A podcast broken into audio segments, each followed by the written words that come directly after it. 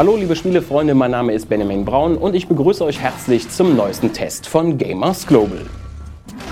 Diesmal habe ich mir die Remastered-Version von Kingdoms of Amalur Reckoning vorgenommen, dessen Urversion vor rund 8,5 Jahren noch von Electronic Arts veröffentlicht wurde. Der neue Publisher ist nun THQ Nordic, der die Neuauflage Kingdoms of Amalur Re-Reckoning getauft hat. Ob sich die erweiterte Neuauflage lohnt, möchte ich euch im Folgenden verraten.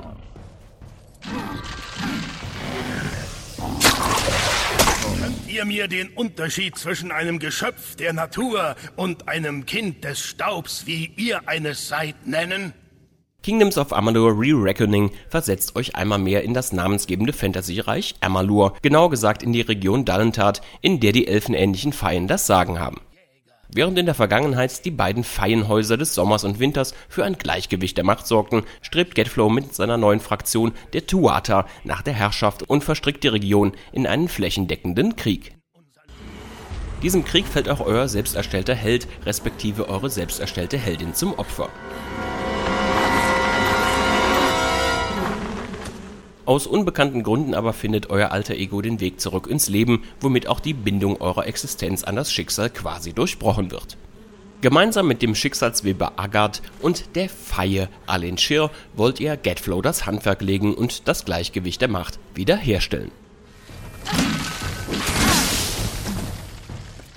In dieser Hinsicht bleibt also alles beim Alten, was man auch von Charakter- und Fortschrittssystemen behaupten kann. Ihr investiert also bei Stufenaufstiegen freigeschaltete Punkte in einen Fähigkeitenbaum, um eure Überzeugungskünste im Dialog, euer Talent im Schlösserknacken, der Schmiedekunst und etlichen weiteren Bereichen zu verbessern. Zudem vergebt ihr Punkte in den drei Kampfskill-Kategorien, die Fähigkeiten quasi für die drei Klassen Krieger, Schurke oder Magier mitbringen, im Spiel Macht, Raffinesse und Magie genannt.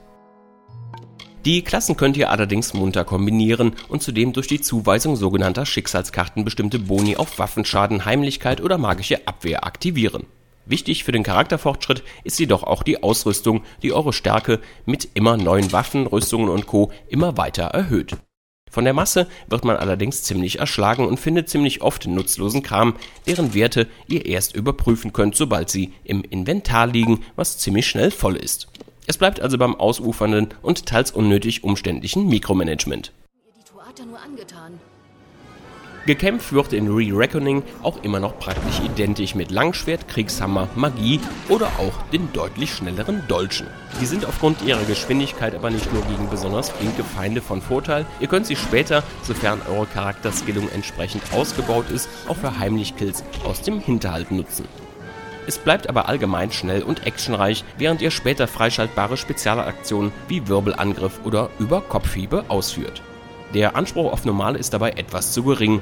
Spaß machen die Kämpfe aber durchweg, obwohl die Kamera in vielen Situationen immer noch keine optimale Sicht über das Kampffeld bietet.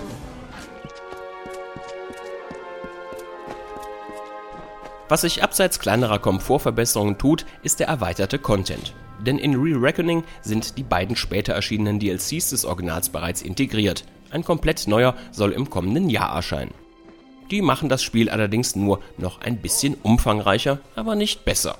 Denn aufgrund der oft generischen Massen an Nebenquests macht Kingdoms of Amalur immer noch auf dem Hauptquestpfad am meisten Spaß, der euch mit ein paar Nebenmissionen am Rande für vielleicht 20 bis 25 Stunden auf gutem Niveau unterhält.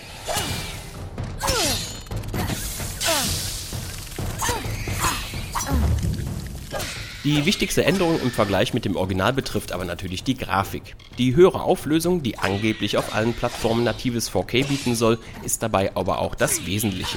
Zwar tut sich auch manches bei Grafikeffekten, Texturen oder auch der Performance, die auf PS3 und 360 stärker unter regelmäßigen Rucklern litt. Die hatte ich ab und zu zwar auch mal auf meiner PS4 Pro, aber so massiv aufgebrezelt, wie man sich das für ein Remaster 8,5 Jahre später wünschen würde, ist das Spiel nicht. Die Grafik wirkt immer noch teils relativ grob und eckig. In den Dialogen sehen Charaktere und Rüstungen eher wie bloß hochskaliert aus. Besonders schlimm sieht es in den Cutscenes aus, die quasi eins zu eins so aussehen wie in den Versionen der vorherigen Konsolengeneration. Ihr. Ihr habt keine Ahnung, wer ich bin, oder?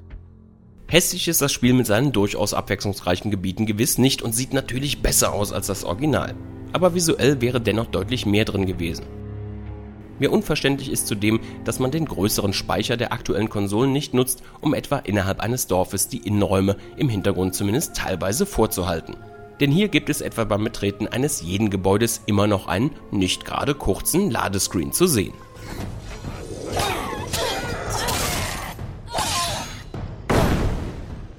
Ein klarer Vorteil gegenüber der alten Konsolenfassung ist jedoch, dass diesmal nicht nur die gute deutsche Sprachausgabe mit an Bord ist, sondern man im Menü auch direkt auf die englische Fassung wechseln darf.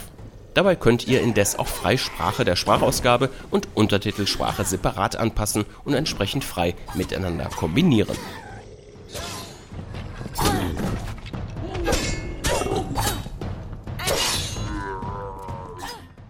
Und damit möchte ich zu meinem persönlichen Fazit kommen. THQ Nordic verbreitete die Information, dass man in Kingdoms of Amalur locker 100 Stunden und mehr Spaß haben könne. Prinzipiell ist eine so lange Spielzeit auch drin, aber eben doch nur, wenn man sich praktisch jeder Nebenquest im Spiel widmet. Da die meisten davon, wie gehabt, recht generisch geraten sind, bringen sie jedoch weder atmosphärisch noch spielerisch einen großen Mehrwert. Spielwelt und Story machen auf dem Hauptquestpfad aber definitiv einiges her und sind allein wenigstens für 20 oder 25 Stunden gut. Mir machen die Kämpfe und die Dialoge jedenfalls heute noch genauso viel Freude wie damals, auch wenn Kingdoms of Amalur nie die Güteklasse eines The Witcher 3 erreichen mag. Es fühlt sich gut an, wieder festen Boden unter den Füßen zu haben. Der technischen Umsetzung aber hätte ich mir mehr gewünscht als nur ein paar bessere Texturen und eine allgemein höhere Auflösung. Klar sieht die Remastered-Version erheblich besser aus als das Original. Aber bei Kamera, mit der Reduzierung irgendwelcher unsichtbaren Kanten, an denen man hält hängen bleibt oder auch durch ein künstlerisches Redesign der Dungeons hätten die Entwickler definitiv auch Verbesserungen erzielen können, die über das hinausgehen, was sie hier schaffen. So ist das für mich ein okayes Remaster, nicht weniger, aber auch nicht mehr. Solltet ihr das Original allerdings damals noch nicht gespielt haben, können Rollenspielfans hier bedenkenlos zugreifen. Meine persönliche Wertung lautet 7.5 von 10. Diesen Test gibt es als Video, Audio und Text. Alle weiteren Details zum Spiel erfahrt ihr wie immer auf gamersglobal.de. Solltet ihr uns auf YouTube zuschauen, freuen wir uns wie immer über ein Like und ein Abonnement unseres Kanals.